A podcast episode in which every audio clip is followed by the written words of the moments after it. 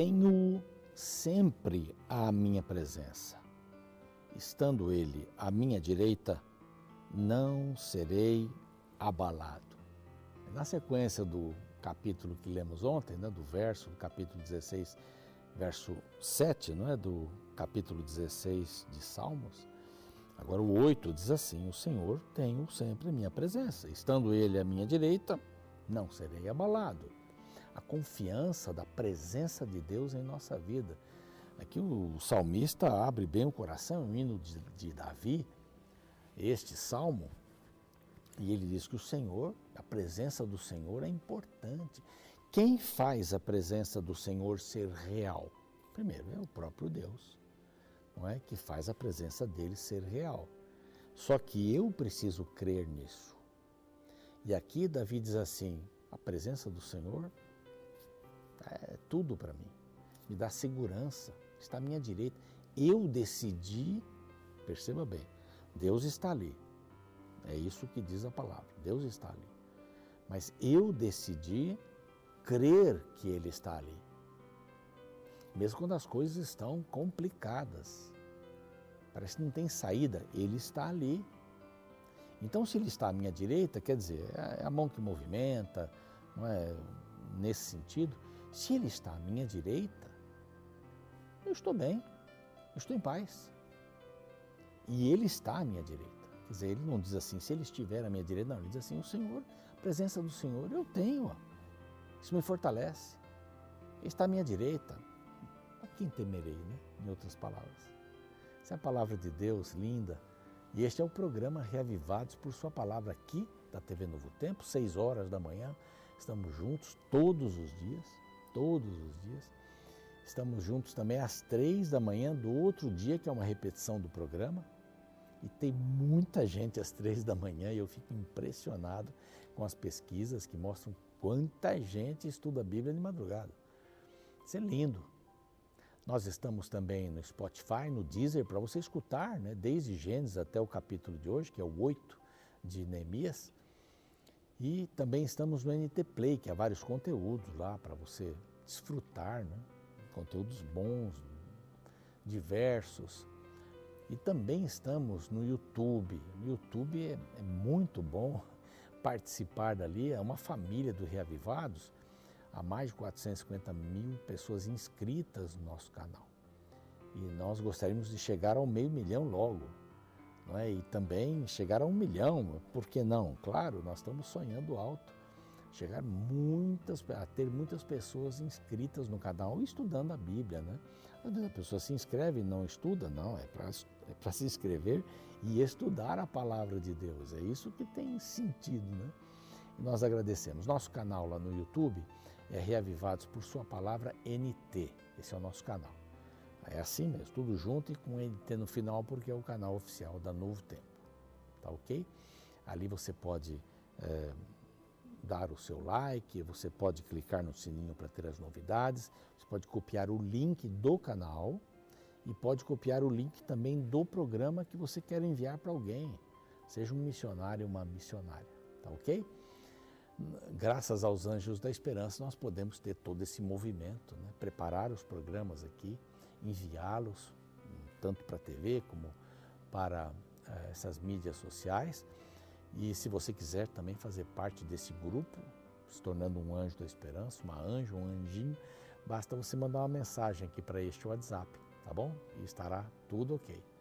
E nós temos aqui uma revista para oferecer para você, uma revista que é um guia para estudar a Bíblia, que é, é dado, é gratuito. Basta você também é, mandar uma mensagem para este outro WhatsApp aqui, é um outro número, viu? Não é o mesmo anterior. Anote esse para passar para os amigos, para que eles também peçam esse bonito curso. Aqui, a cura do pecado. O pastor Rafael Rossi preparou esse material, é um guia de estudos bíblicos e você vai aprender coisas maravilhosas, tá bem?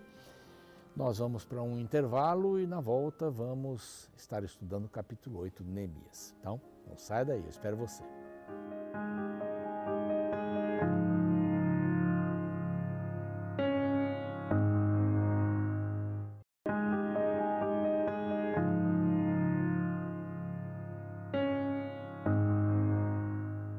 Voltando, estamos aqui para o estudo do livro de Neemias, capítulo 8, nessa sequência diária de estudos dos capítulos da Bíblia. É muito gostoso poder estudar a Bíblia e aprender grandes lições, grandes lições. Hoje o capítulo fala sobre o livro, o povo e o livro que foi achado, ou Pentateuco, podemos dizer assim, de Moisés, as leis, os livros de Moisés. E talvez ontem tenha falado que Neemias ia ler, não, foi quem leu foi Esdras, né? Esdras que aparece aqui para o escriba para ler o livro. Então, há três coisas nesse capítulo aqui que nós podemos entender. Primeira coisa, que nós devemos compreender a palavra de Deus. Certo? Para compreender, a gente tem que ler. Primeira coisa, compreender a palavra de Deus. Segunda coisa, a partir do verso 9, que nós devemos nos regozijar na palavra. Devemos compreender a palavra e nos alegrar com a palavra. Muito. A palavra edifica, a palavra transforma. Uma terceira coisa aqui também, a partir do verso 13, que nós devemos obedecer a palavra, entender a palavra, não é? E obedecer a palavra. Então nós devemos compreender a palavra, nós devemos nos alegrar com a palavra e nós devemos obedecer a palavra. Vai do 13 até o final. Então, assim, são três ideias básicas. Primeira coisa que a gente vai ver aqui neste, nesse capítulo é que o, o livro, é que o livro que era o livro da lei de Moisés, não, não era espalhado, não tinha uma cópia para cada família. Esse livro ficava guardado no templo e ele deveria ser lido, explicado. Então, por quanto tempo ele não era lido nem explicado? O povo precisava saber disso. É? Seguramente esse mesmo Esdras já ao longo do tempo fazia esse tipo de explicação. Mas aqui foi um dia muito especial, o sétimo mês, considerado o mês do Ano Novo, né? para os judeus, então, é, os filhos de Israel tinham vindo, todo o povo se ajuntou como um só homem, tinham vindo das suas cidades, e eu gosto dessa expressão, se juntou como um só homem na praça, diante da porta das águas, né? A palavra de Deus, né? Água pura, salutar. Então eles se juntaram ali e pediram para Esdras, que é o escriba que escreveu o livro anterior, quer dizer, que é o protagonista do livro anterior, que lesse, que trouxesse o livro da lei de Moisés e que o Senhor é, pudesse abençoá-los na leitura desse livro. Então, Esdras, o sacerdote, trouxe o livro. Ele fez mais. É? Ele abriu o livro. Ele leu o livro, ele abriu o livro. Ele explicou o livro. Isso foi demais. É? As pessoas estavam atentas, estavam com sede da palavra. Então aqui diz assim, era o primeiro dia do sétimo mês, né? E leu no livro Diante da Praça, que está na porta da, das águas, já vimos, né? Desde a alva, quer dizer, desde o nascer do sol até o meio-dia. Olha aqui, que espaço grande de leitura. Ele, os livros eram rolos, né? Não eram livros como a gente encontra hoje, né? A minha Bíblia aqui está velhinha, mas é um livro ainda. É? Eram rolos. Imagine carregar uma Bíblia toda naquele tempo, que trabalho que dava, né? Mas eles tinham os rolos dos livros, os copistas tinham trabalhado é, dos livros de Moisés, que Deus né, tinha prescrito a Israel. Eram livros importantes que deveriam dar todo o tom, tinham histórias incríveis para o povo acreditar no, no poder de Deus e confiar nele. Tinha orientações, leis sobre saúde, leis de higiene, uma porção de leis. Os Dez Mandamentos também estão ali. Então era um livro todo, não era só os Dez Mandamentos que foram lidos. E ele não deve ter lido o livro todo também, não é? Precisava de mais tempo para ler todos os cinco livros, o Pentateuco aí, numa manhã. Mas o povo já ficou encantadíssimo pela palavra, né? Aqui diz: leu perante homens, mulheres e os que podiam entender, e todo o povo tinha ouvidos atentos ao livro da lei. Então, essa atenção, por quê? Porque é o livro da vida. Ele dá vida. É o livro que conta a história da salvação. Já ali no Éden, Deus providenciou a salvação, Gênesis 3, capítulo 15. Eu vou pôr inimizade entre vocês. Vocês são amigos agora do mal. Você, Adão, Eva, são amigos do diabo. Eu vou colocar inimizade. E foi exatamente o que Cristo veio fazer, colocar inimizade. Os cordeiros todos eram sacrificados para colocar inimizade. Cristo veio, ressuscitou para colocar inimizade entre o homem e Satanás. Somos amigos, mas Cristo quebra essa cadeia, graças a Deus. Cristo quebra essas cadeias. Então está lá, ele subiu num púlpito, diz o nome das pessoas que estavam à sua direita, à sua esquerda, para acompanhar a leitura. E aí vem o, o verso 5, diz que ele abriu o livro à vista de todo o povo, desenrolou os pergaminhos, ou um pergaminho que ele estava lendo, e abrindo, olha que coisa, todo o povo se pôs em pé. Que respeito pela palavra, hein? Que respeito pela palavra. O povo reconhecia que aquilo vinha de Deus. Embora os copistas tivessem ali copiado, embora Moisés tenha escrito, primeiramente, as ordens de Deus, aquelas eram as palavras de Deus. E elas merecem ser ouvidas de pé. Que respeito, hein? Que respeito tremendo. Esdras bendisse ao Senhor, o grande Deus, e todo o povo respondeu: Amém, Amém. Levantando as mãos, inclinavam-se e adoravam ao Senhor com o rosto em terra. Hoje a palavra está em crise. Mas como está em crise? Nunca houve um tempo em que é, mais Bíblias né, fossem distribuídas, trechos, línguas em que a palavra é distribuída, mas há um, um descrédito na palavra. Há um descrédito. Pessoas que nunca leram a Bíblia já a consideram um livro ultrapassado. E há críticos que leem a Bíblia, inclusive, e procuram defeitos, erros. Erros teológicos, erros de escrita e tantos outros erros, que podem até acontecer, mas a Bíblia tem um fio vermelho, ela tem um assunto, ela não sai desse assunto. E para explicar esse assunto, ela tem que falar da criação, da queda do homem, do que Deus fez para salvar o homem através de um povo que ele escolheu. Esse povo não foi fiel a Deus. O Satanás colocou todas as suas armas contra este povo e ele acabou cedendo, adorando outros deuses. E essa é a história. E vem Jesus para resgatar isso e transformar todo o mundo em a nação de Deus. Todo aquele que quiser vai fazer parte da nação espiritual de Deus. Então a Bíblia tem sentido. Hoje há pessoas que querem explicar textos de uma forma alegórica. Não, isso não aconteceu. Isso aqui é apenas uma. É, agora, isso aqui aconteceu. A gente é que escolhe o que é e o que não é a palavra de Deus. Você já viu isso? Sou eu quem vai escolher. Não é o que está aqui. A Bíblia não contém a palavra de Deus, ela é a palavra de Deus. Ela é o único livro que foi queimado. Não há outro livro que foi espalhado assim. Aristóteles tem livros, mas não há outro livro. A quantidade, a disseminação, ela foi acorrentada pela própria igreja, que não permitia que as pessoas estudassem a palavra. Ela foi acorrentada. Mas sempre foi um livro que deu liberdade. Lutero, quando provoca essa reforma, ele torna popular a Bíblia.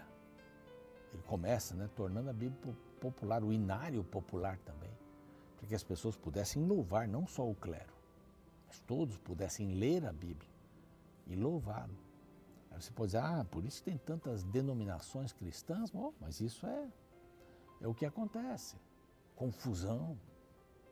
Algumas não creem em Deus, algumas só creem em Deus, não creem em Cristo. Algumas acham que o Espírito Santo é só uma força, não é uma pessoa.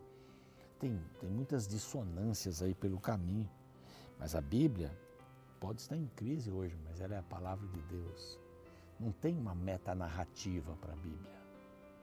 Não é uma coisa que vamos descobrir agora, uau, isso daqui, essa história quer dizer mais do que está aí, porque a gente inventa um contexto. Não, a Bíblia é a palavra de Deus. Tinha respeito. E ele começou a explicar, a Bíblia diz, e os levitas ensinavam o povo a lei. E o verso 8 diz assim: leram no livro a lei de Deus, claramente dando explicações de maneira que entendessem o que se lia. Isso foi muito positivo. Neemias, que era o governador, e o sacerdote, que era é, Esdras, e os levitas, ensinaram o povo e diziam: Este dia é consagrado a Deus. Vosso Deus, pelo que não pranteareis nem chorareis. Que o povo estava chorando, ouvindo a palavra, a emoção. povo estava feliz. Olha a palavra de Deus sendo comunicada, nós não temos acesso.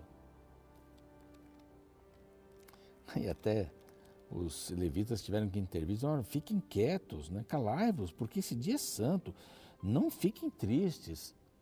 Então todo o povo foi orientado, vão lá, vão comer, vão beber, vão dividir as porções de comida com quem não tem, vamos nos alegrar porque vocês entenderam as palavras que foram ensinadas. E isso daí é o que é mais importante. Agora a última parte. Eles deviam obedecer. E eles ouviram no livro. Estava escrito a festa das cabanas.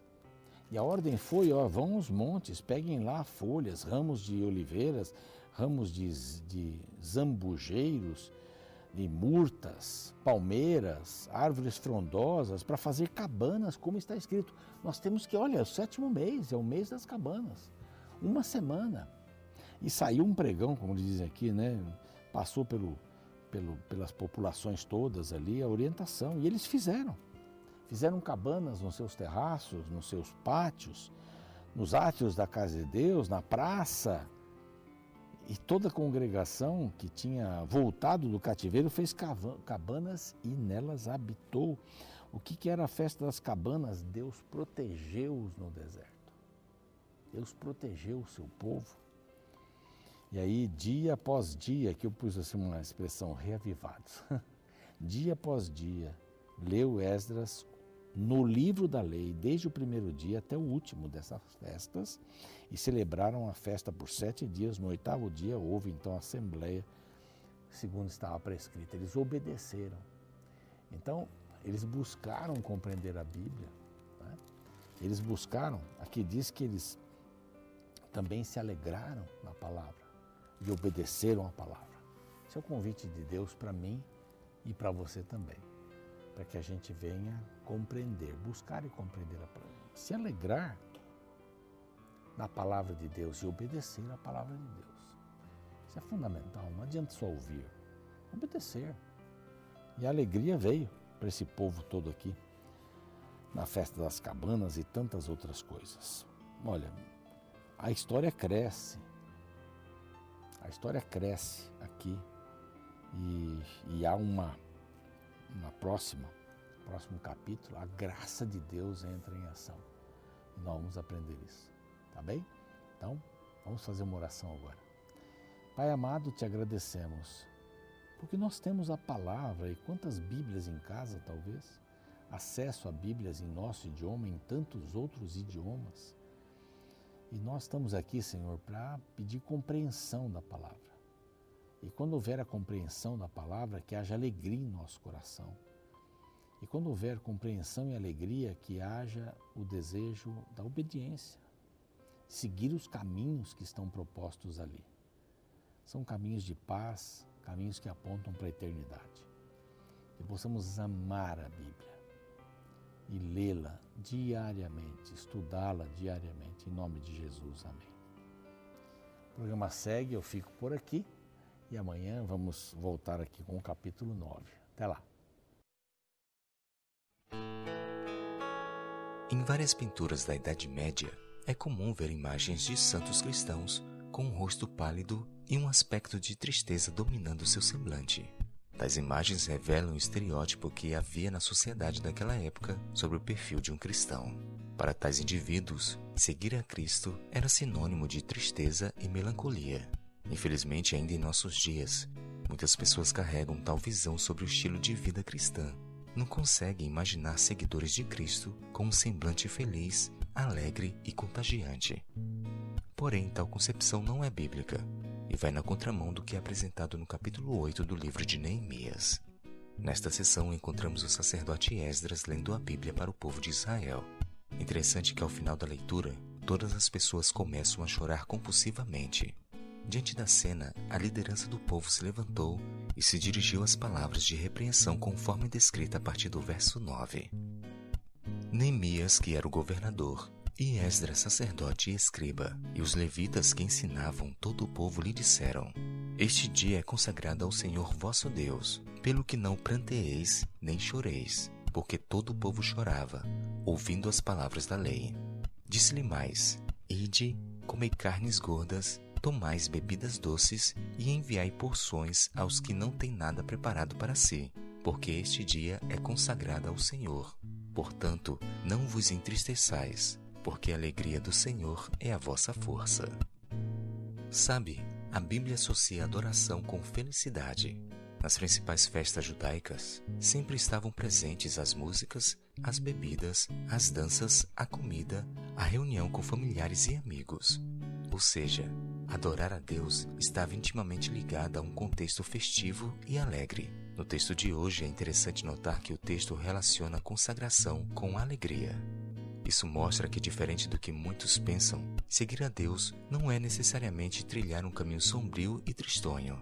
A graça de Deus é o fundamento da verdadeira felicidade. Todo salvo revelará em seu semblante a alegria da salvação, a qual é superior a qualquer paliativo que este mundo pode dar. Sabe, eu não sei como você se encontra neste momento. Talvez a tristeza esteja batendo a porta do seu coração. Se você deseja experimentar uma felicidade mais elevada, busque a Deus de forma mais intensa e você descobrirá que quem tem Deus no coração afasta da alma as trevas da tristeza e encontra a verdadeira fonte da alegria. Experimente.